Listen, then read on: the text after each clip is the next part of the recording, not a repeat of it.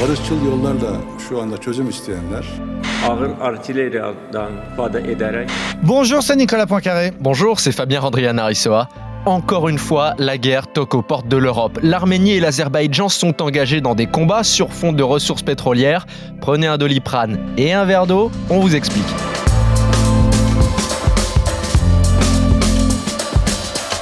À nouveau, des chars, des tirs d'artillerie et des avions de chasse font parler la poudre dans le Caucase. Vous voulez briller en société mais vous ne savez placer ni l'Arménie ni l'Azerbaïdjan sur une carte eh bien, ce podcast est fait pour vous. Trois bonnes raisons d'écouter ce podcast avec un bon connaisseur de la région, n'est-ce pas, Nicolas? Oui, je vais essayer de vous expliquer cette région qui est sans doute la plus complexe du monde, mais qui est vraiment passionnante. Je vais vous expliquer pourquoi on trouve là-bas autant de peuples, de langues, de cultures, de religions différentes dans un tout petit espace. Et puis pourquoi ça explose régulièrement? Parce que Staline avait posé des petites bombes à retardement il y a un siècle exactement. Expliquez-nous le monde, Un podcast RMC. Nicolas Poincaré, Fabien Randrian Arissoa. On va commencer par le commencement. On prend une carte, on la pose à plat. Où est-ce que c'est exactement l'Arménie et l'Azerbaïdjan? Alors, c'est au milieu du Caucase. Et le Caucase, c'est où? Bah, C'est tout au bout du bout de l'Europe. Parce que si vous prenez la Géorgie, par exemple, qui fait partie du Conseil de l'Europe et qui est le pays le plus éloigné de Bruxelles, il faut imaginer, on est donc entre deux mers. À l'ouest, la mer Noire. À l'est, la mer Caspienne. Entre les deux, une chaîne de montagnes, à peu près de la taille des Alpes, mais beaucoup plus haute, avec des sommets à plus de 5000 mètres. Et deux côtés de cette chaîne de montagnes, eh bien, ce qu'on appelle le Caucase. Pas très grand, hein, pas plus grand que la France. Donc, au nord, c'est la Russie. Au sud, trois pays, l'Azerbaïdjan, la Géorgie et l'Arménie. Voilà où se passe cette petite guerre qui vient d'éclater. Alors jusqu'à présent, c'est simple, on arrive à suivre. Pourquoi est-ce que ça explose régulièrement dans la région? Alors, dans cette région, les frontières, généralement, ne sont pas là où elles doivent être.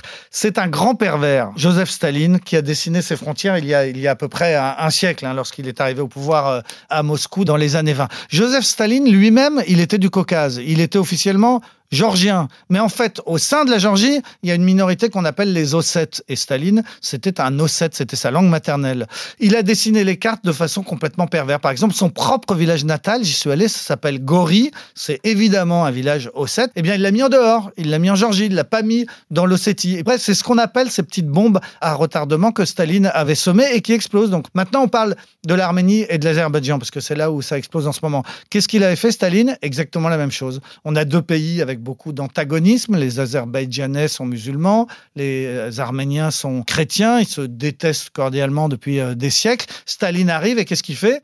Il dessine les frontières pas comme il faut. Il prend le Nagorno-Karabakh, c'est-à-dire une enclave, une région arménienne, et il la met en Azerbaïdjan. Il prend l'inverse, le Natchikevan, une région peuplée de turcophones, euh, et il les met en Arménie. Je ne sais pas si vous suivez, c'est juste pour dire que c'est indémerdable. Il n'y a pas d'autre mot, c'est indémerdable. Staline a dessiné les cartes là où il fallait pas, a coupé les peuples en deux, et c'est exactement ce qui se passe en ce moment. Les, habitants du Nagorno-Karabakh, qui sont des Arméniens, qui parlent arménien, demandent à être rattachés à l'Arménie, et les Azerbaïdjanais disent ah ben non, depuis Staline, vous êtes chez nous, vous êtes euh, en Azerbaïdjan, c'est ça qui se passe.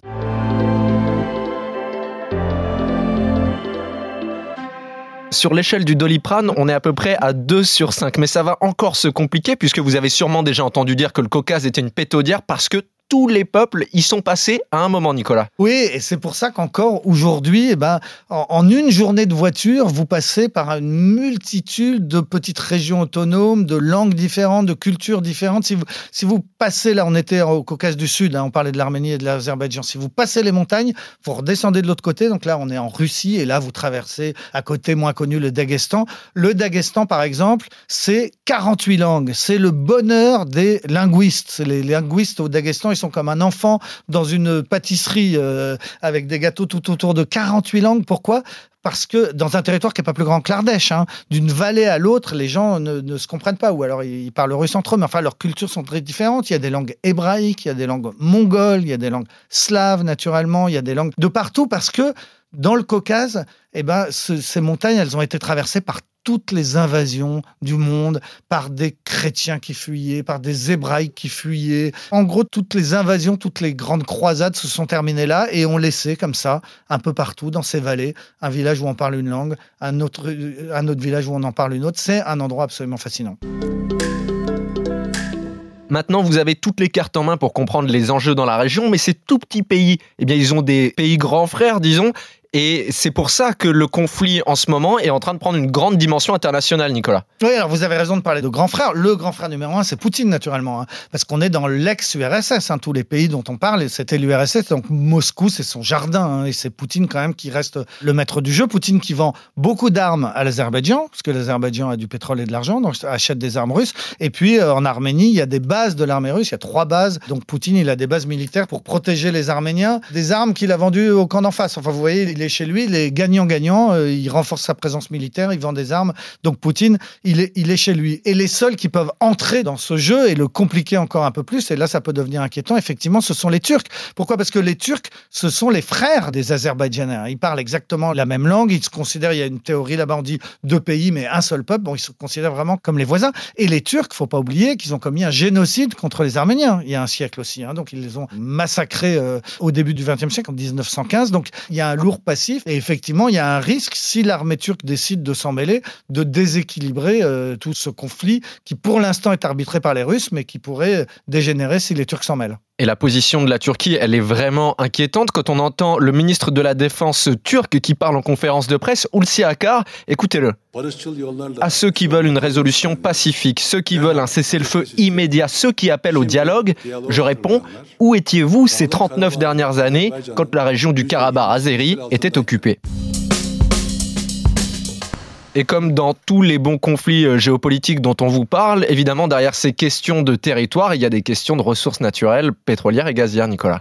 Comme souvent, effectivement, cherchez la guerre, vous trouvez toujours du pétrole. Bakou, c'est la capitale de l'Azerbaïdjan, c'est donc tout près de la, zone où on se bat en ce moment. C'est vraiment une ville pétrolière. Quand vous êtes dans le port de Bakou, vous êtes au bord de la mer Caspienne, mais c'est moche, vous voyez que des plateformes pétrolières et, gazières dans cette mer euh, pleine de ressources. Alors, le gaz et le pétrole des Azerbaïdjanais, pour l'instant, ils partaient via la Russie par le nord du Caucase, et donc c'est Moscou qui pouvait ouvrir ou fermer le robinet selon les besoins les Azéris voudraient, et un certain nombre d'autres, pouvoir mettre les Russes de côté, Poutine de côté, construire donc un nouvel oléoduc qui ne passe pas par la Russie, qui passe par l'Azerbaïdjan et la Turquie directement. Et puis de la Turquie, on arrive à Istanbul et à l'Europe, etc. Et donc ce serait une façon pour les, les Azéris d'exploiter leurs richesses sans dépendre de Moscou. Et c'est une façon pour les Turcs eh bien, de contrôler également euh, toutes ces richesses. Donc les enjeux derrière cette petite enclave du Nagorno-Karabakh dont vous n'aviez jamais entendu parler jusqu'à ce matin, ce petit endroit qui vous semble sans aucun intérêt, en réalité, une fois de plus, il se retrouve au milieu d'énormes enjeux pétroliers.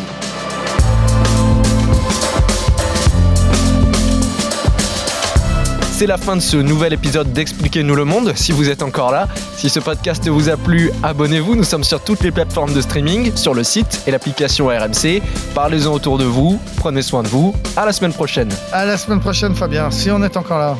Retrouvez Nicolas Poincaré dans Apolline Matin. Tous les jours à 6h20 et 7h50 sur RMC.